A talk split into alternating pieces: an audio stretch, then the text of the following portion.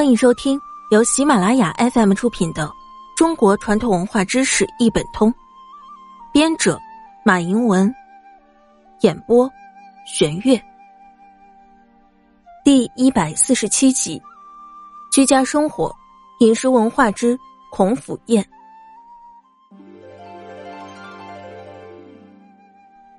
山东曲阜的孔府是孔子诞生和孔氏后裔居住的地方。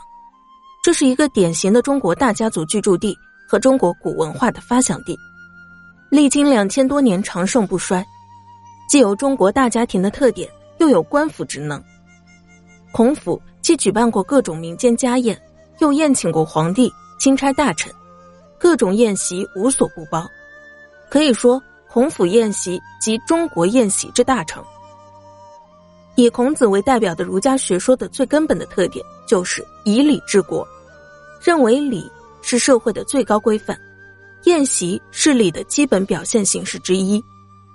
孔府宴席特别讲究礼节，宴席上礼节周全，程序严谨，是中国古代宴席的典范。本集播讲完毕，下集见。